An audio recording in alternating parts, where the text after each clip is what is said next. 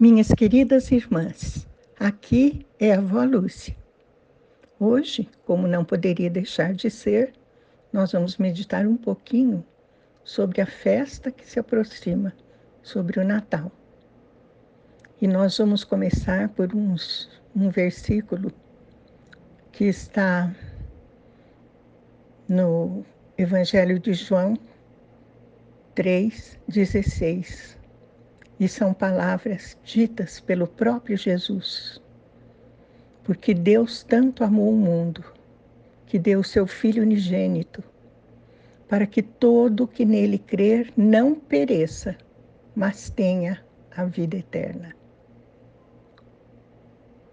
Um dia, Deus viu que não podia conter tanto amor pelo mundo como aquele que abrasava o seu coração, que então tomou uma decisão, a decisão de mandar seu filho unigênito para que todo mundo fosse salvo por ele. Mas é preciso crer, minhas irmãs, porque diz a palavra, para que todo o que nele crer não pereça, mas tenha a vida eterna. Este é o real significado do Natal. Continuando, Jesus diz em João 3,17: Pois Deus enviou o seu Filho ao mundo, não para condenar o mundo, mas para que este fosse salvo por meio dele. Viram? Deus enviou o seu Filho ao mundo não para condenar cada uma de nós, mas para que cada uma de nós fosse salva por meio dele.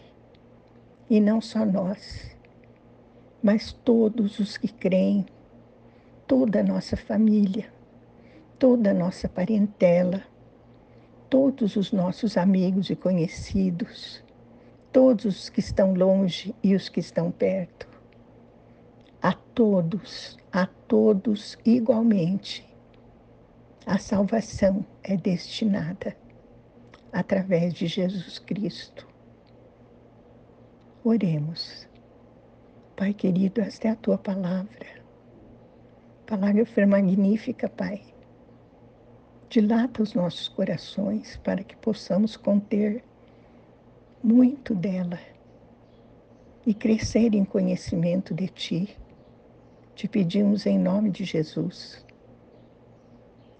Vamos agora para Lucas 1, de 31 e 33, e vamos contemplar um pouquinho da visita do anjo a Maria.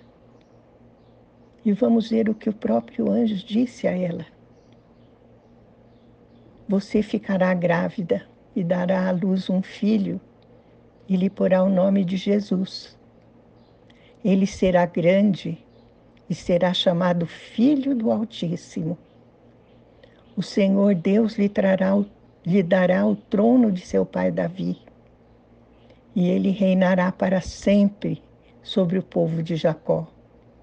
Seu reino jamais terá fim. Que maravilha!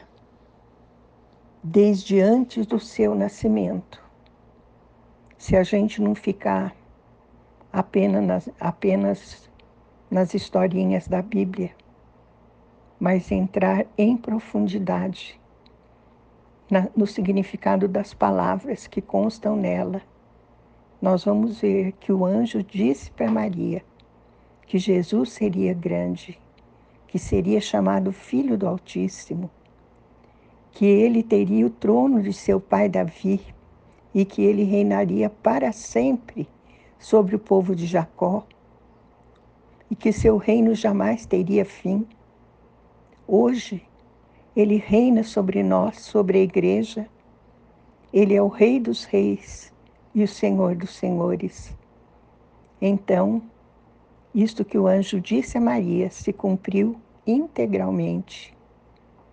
Paulo também, em Filipenses 2, 5, 8, diz: Seja a atitude de vocês a mesma de Cristo Jesus, que, embora sendo Deus, não considerou que o ser igual a Deus era algo a que devia apegar-se, mas esvaziou-se a si mesmo, vindo a ser servo, tornando-se semelhante aos homens.